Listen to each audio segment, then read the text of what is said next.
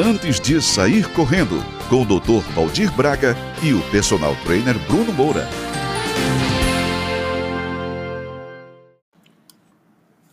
Fala galera, aqui quem fala é Valdir Braga e esse é mais um episódio do Antes de Sair Correndo. Espero que estejam todos bem, todos tendo uma semana bem legal. Eu sei que esse período de isolamento é um período bem chato, a gente fica um pouco entediado, come demais, a hora não passa e muitos de nós estão doidos para poder sair na rua, para poder treinar. Né? Nessa semana eu falei bastante sobre isso nas minhas uh, redes sociais, em especial no Instagram. E a palavra que impera é o bom senso. Né? Então, cada um que use aí o seu bom senso para saber se deve sair para treinar ou não. E se decidir por sair, que tente se proteger e que exponha uh, o mínimo de pessoas possível, tá certo? Bom, mas hoje a gente vai falar de um tema bem interessante que povoa a nossa mente, especialmente em véspera de prova, ali quando está faltando uns 10 dias para a prova que é a questão da temperatura. Né? Então, como que a temperatura ou as diferentes temperaturas afetam a nossa performance? Né? A gente, quando está chegando nas vésperas de uma prova, a gente fica ali preocupado, olhando quase que todo dia como que vai estar tá a temperatura no dia da prova, como que vai estar tá a umidade, até para saber que roupa vestir e como se preparar para aquele dia, né? É, para quem treina no calor, como é, as pessoas que moram aqui na minha cidade, em João Pessoa, nós temos uma certa vantagem quando a gente vai para as provas frias, porque aí o nosso rendimento aumenta e hoje a gente vai entender por quê. É, mas por que, que a gente tem que se preocupar com a questão da temperatura e como que isso realmente interfere né, com o nosso desempenho, com a nossa performance? Bom, do ponto de vista fisiológico, o nosso corpo ele é programado para manter a nossa temperatura corporal numa faixa que varia de 35 a 42 graus Celsius. Essa é a faixa compatível com a vida. Não é se a temperatura baixar de 35 ou se a temperatura passar de 42 graus, muito provavelmente a gente não consegue sobreviver. Então, nosso organismo lança de uma série de mecanismos para poder manter a nossa temperatura nessa faixa. Sendo que, em condições saudáveis, a nossa temperatura ela varia menos ainda, ela varia só meio grau né, ao longo do dia, no máximo meio grau, mas ela fica ali em torno de 36,5, não é? Então a gente sabe que quando passa para 37, 37,5, 38, a gente já está com febre, a gente já começa a se preocupar e já toma uma série de medidas para tentar baixar a nossa temperatura, né? E como que o nosso organismo então é, apresenta essas temperaturas? Né? Quais são os tipos de temperaturas que a gente tem no nosso organismo? Bom, a primeira temperatura é a temperatura do nosso core, né? a chamada temperatura de core, a temperatura interna do nosso corpo, que é a mais conhecida e a mais é, representativa do nosso estado térmico. A segunda temperatura é a nossa temperatura superficial, que é a temperatura da pele, né? E a terceira, e talvez a mais importante, é a temperatura cerebral. Então, o cérebro tem uma série de sensores que são extremamente sensíveis a variações de, de temperatura. Bom, e como que a gente regula então essa temperatura? Como que o organismo consegue manter a nossa temperatura naqueles 36,5, né, quando a gente está no repouso? Nós temos uma série de receptores né, ao longo do nosso, do nosso organismo. Estes receptores são receptores térmicos, por isso são chamados de termorreceptores. Uma vez ativados por variações de temperatura, eles vão informar ao nosso cérebro para que o nosso cérebro tome uma, tome uma série de medidas para que a temperatura fique sempre numa faixa uh, normal. Ok? É, se eu estou num ambiente muito frio, né? O meu organismo ele vai fazer o quê? Vai aumentar o meu metabolismo, vai buscar aumentar meu metabolismo, aumentando a produção de energia e com o aumento da produção de energia, há um aumento de calor, eu consigo me aquecer. Se eu estou num ambiente muito quente, o meu organismo vai então lançar a mão de outros mecanismos de termorregulação E aí a gente é, destaca principalmente o suor, né? E a ingestão de líquidos, a ingestão de água, principalmente no intuito de baixar a temperatura. E é importante ressaltar que não é o ato de transpirar que faz a gente perder calor. Na verdade, a gente tem que transpirar e aquele suor na forma líquida, ele tem que evaporar. Quando ocorre a evaporação daquele líquido, ocorre um esfriamento instantâneo da pele.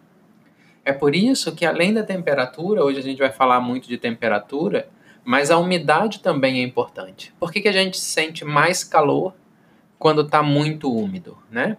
Porque quando a umidade está muito alta, acima de 80%, 90%, a gente vai transpirar, só que o suor na forma líquida, ele não vai evaporar. E aí, se ele não evapora, a gente fica pingando, mas o calor não consegue se dissipar. Então, para o calor se dissipar na pele, o suor tem que evaporar, tá ok? É, um outro fator também que pode atrapalhar essa perda de calor é a questão da pessoa se bisuntar toda de protetor solar. Então a gente tem que passar o protetor solar, principalmente quando vai correr, com uma certa cautela e não passar no corpo todo, porque aquela película de protetor solar impede que o suor saia e principalmente que o suor evapore resfriando a pele. Beleza? Bom, mas como o nosso assunto aqui é corrida, qual seria a melhor temperatura para correr? Ou melhor, qual seria a melhor temperatura para que eu tenha performance, para que eu tenha a melhor prova da minha vida, o melhor resultado da minha vida e que a minha eficiência energética seja melhor aproveitada para que eu possa correr mais rápido e ter aquele RP, aquele, aquela prova maravilhosa que tantos de nós ah, desejam. Então, vários estudos né, demonstraram é, que a gente corre melhor em temperaturas frias. Isso é fato. Né? Tem um estudo que foi publicado em 2014 na Journal of Thermal Biology, é, que mostrou que existe, inclusive, uma diferença entre homens e mulheres, como que a gente responde de maneira diferente a diferentes temperaturas em termos de performance.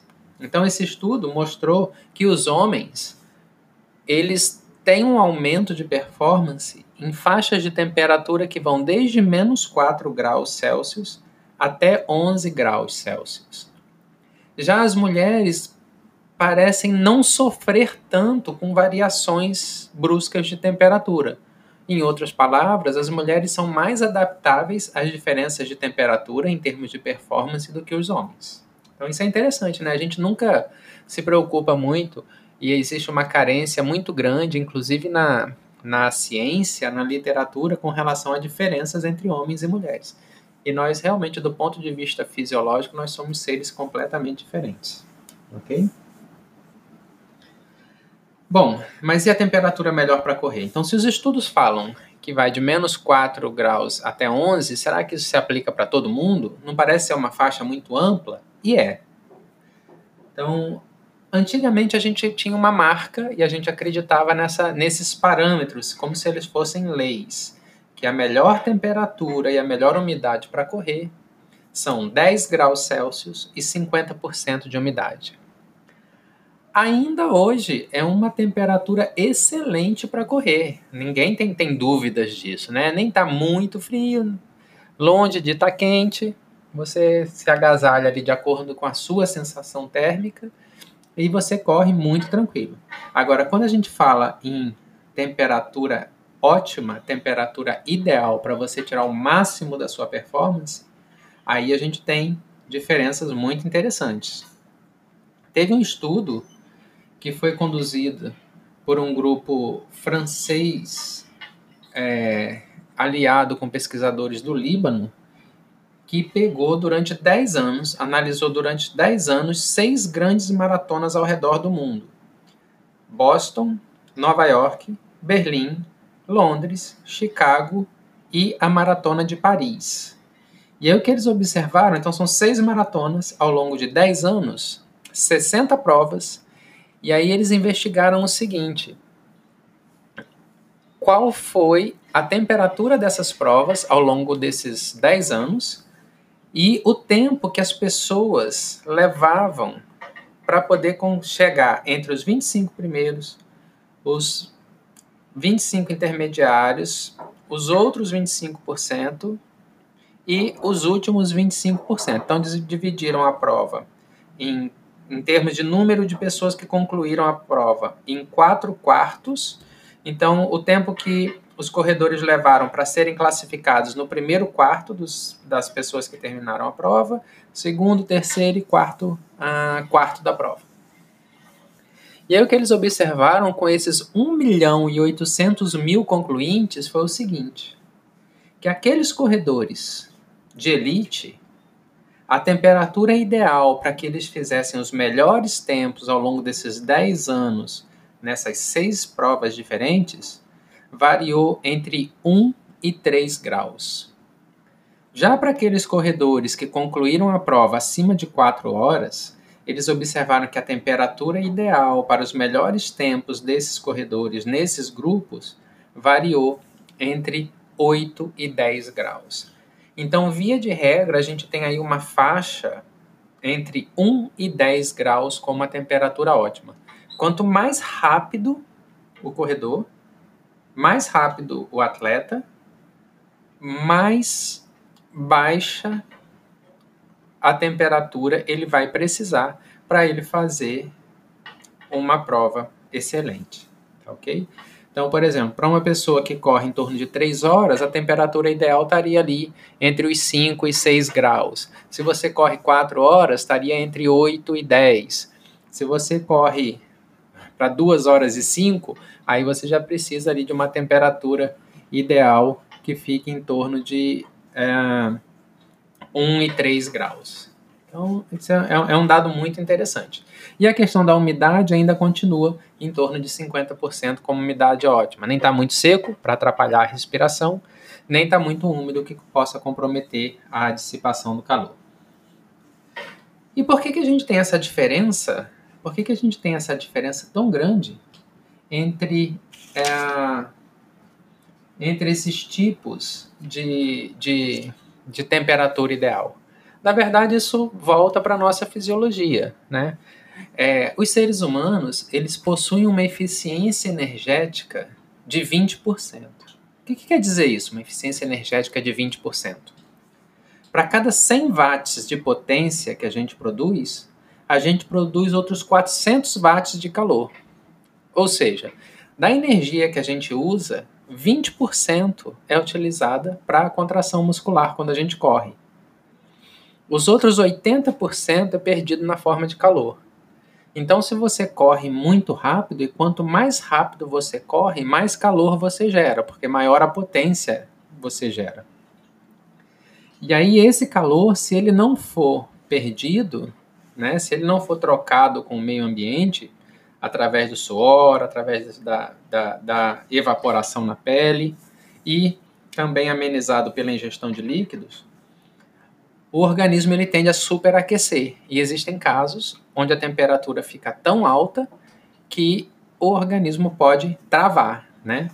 É, os estudos mostram que essa temperatura limite que o corpo atinge e passa a comprometer o funcionamento do organismo é 39,5. Então, isso foi um estudo feito há muitos anos atrás, onde vários atletas foram colocados em esteiras e a temperatura acompanhada, e eles observaram que quando a temperatura chegava em 39,5 graus Celsius, havia uma ativação do cérebro, gerando uma fadiga central e a musculatura parava de responder. Então, antes de chegar nesse ponto, a gente tem que amenizar esses efeitos da temperatura. É, é interessante que, por exemplo, se a pessoa termina uma maratona acima de 4 horas, ela não precisa se preocupar muito com esse superaquecimento, porque o acúmulo de calor nela não vai ser tão grande justamente pela potência gerada. Essa pessoa não gera muita potência ah, quando está correndo. E se ela não tem uma grande potência para correr, obviamente ela não tem muita energia perdida na forma de calor.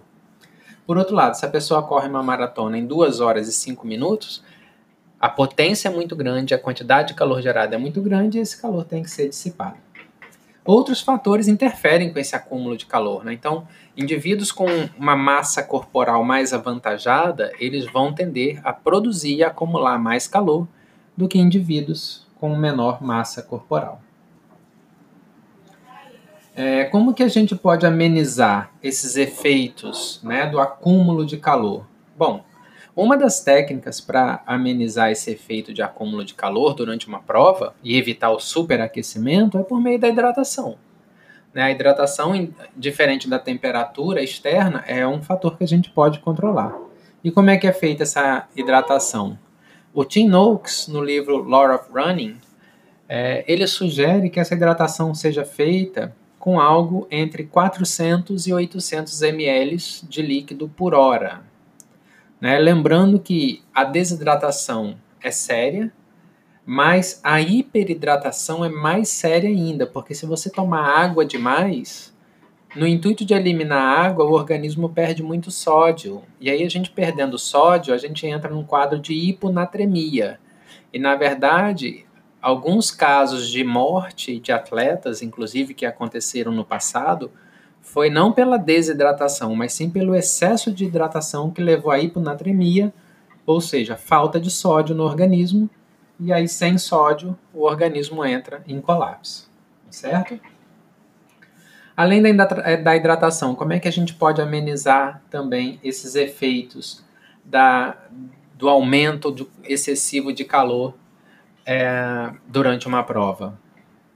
A gente tem que tomar cuidado com a questão do protetor solar, como eu falei, de usar cremes ou outros produtos que produzam um filme sobre a pele, que gerem a formação de um filme sobre a pele, e isso impeça a dissipação do calor. Então, assim, quer se proteger? Proteja o rosto, proteja alguma outra área é, mais exposta, mas evite cobrir o corpo todo, porque aí você pode comprometer o seu sistema termorregulatório ok? E uma outra técnica também em dias muito quentes é você tentar se refrescar, principalmente cabeça e pescoço, porque aí você consegue baixar a temperatura nessas áreas, nos vasos do pescoço que levam esse sangue para o cérebro. Então, você diminuindo a temperatura ali, você reduz um pouco essa sensação do sistema nervoso a, quanto a, a aumentos de temperatura. Aí, para a gente fechar essa questão da temperatura, é, seria interessante a gente falar sobre alguns mecanismos adaptativos, né? É, por muito tempo eu passei treinando, ora no calor de João Pessoa, ora no frio de Estocolmo. E toda vez que eu me deslocava, eu sentia que eu necessitava de um certo tempo para eu me adaptar. Quando chegava no frio, não, era uma beleza. Meu rendimento aumentava, meu VO2 ia lá para cima, mas quando eu retornava, a primeira sensação que eu tinha, a primeiro, o primeiro parâmetro que eu observava extremamente alterado era a minha frequência cardíaca. Então, no calor, a minha temperatura ia lá para cima. E aí eu ficava bem preocupado. E aí eu comecei a observar, comprovar na prática o que os estudos dizem, que a gente leva em torno de uma semana, em torno de sete dias, para que a gente possa estar completamente adaptado a alterações da temperatura. Né? Cinco dias é o, o tempo mínimo para a gente se adaptar, e sete dias a gente já está completamente adaptado. Então, levar isso em consideração quando você sai de uma área fria para fazer uma prova onde o clima é quente. E aí, nesses casos, talvez valha a pena você iniciar alguns protocolos de adaptação antes de viajar do que esperar para tentar se adaptar no local. Dentre esses protocolos, é, alguns autores indicam que você faça sauna três a cinco vezes por semana. E não é correr dentro da sauna, é simplesmente o hábito de você estar tá se expondo ao calor.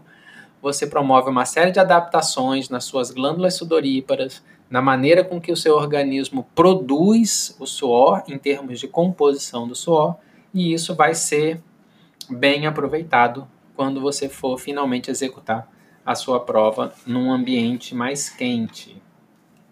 Né? Só para que vocês tenham uma noção do quanto a diferença de temperatura pode impactar a performance, um atleta que faz uma maratona em 2 horas e 59 minutos a uma temperatura de 6 graus, esse mesmo atleta, se houver um aumento de 10 graus, ele vai ter uma perda de 3% na performance. Para uma maratona de, 3, de 2 horas e 59, se a temperatura subir de 6 graus para 16 graus, esse atleta já faria essa prova em 3 horas e 6 minutos. Se de 16 essa temperatura sobe para 16, esse atleta já vai fazer a prova dele em 3 horas e 15. Se a temperatura subir de 26 para 36, ele já vai fazer em mais de 3 horas e meia. Então, só para que vocês tenham uma noção do quanto alterações de temperatura impactam negativamente, se, essa, se esse aumento é em direção ao calor, impacta negativamente a, a performance. Ok? Então, para a gente fechar, um resumo bem rapidinho. Temperatura ideal depende do quão rápido você corre. Se você é um atleta de elite, faz uma maratona em menos de duas horas e meia, você vai se beneficiar de temperaturas extremamente frias, entre 1 e 3 graus Celsius. Se você é um corredor que corre ali em torno de 3 horas, uma maratona, temperatura ideal para você entre 5 e 7 graus. Se você corre de 3 horas e meia a 4 horas, uma temperatura ideal entre 6 e 8 graus. Acima de 4 horas, temperaturas entre 9 e 11 graus, tá ok? É, cuidar da hidratação, especialmente em locais quentes, não se bisuntar muito de protetor solar ou outros cremes que possam atrapalhar a dissipação do calor. A hidratação deve ser feita, então, aí com 400 a 800 ml de líquido a cada hora de atividade, tomando cuidado para não ingerir líquido demais. E no mais, é isso, se manter ativo é, e pensar nessa questão de adaptação quando você tem diferenças de temperatura. Geralmente, uma semana é o tempo é, suficiente para a gente poder é, se adaptar a uma nova condição de temperatura e ter aquela performance que a gente tanto deseja. Tá ok? Então, gente, bom treino para vocês. Espero que o podcast de hoje tenha sido informativo. Né? A gente está num momento aí, como eu falei, de muita preocupação e de estar tá pensando em coronavírus o tempo todo, em se proteger, e se eu saio para treinar, se eu não saio, se eu treino em casa, como vai ficar minha performance? Eu vou perder tudo que eu treinei até aqui, minha maratona foi cancelada, será que no segundo semestre vai ter maratona? Então, é, toda essa carga né, emocional que a gente está passando, é, vamos dar uma parada nisso. Eu estou tentando fazer aqui também a minha parte. Vou tentar manter os podcasts agora do ponto de vista de conteúdo mais informativo né, para a gente poder estar tá traçando, estar é, tá discutindo esses pontos relacionados aí a, aos aspectos fisiológicos que impactam a, a performance e vamos conversando ao longo dessas semanas para que a gente possa estar, tá, ainda mais agora nesse isolamento, muito bem informado antes da gente voltar a sair correndo. Tá ok? Então, um abraço grande, boa semana a todos, fiquem com Deus e até o próximo.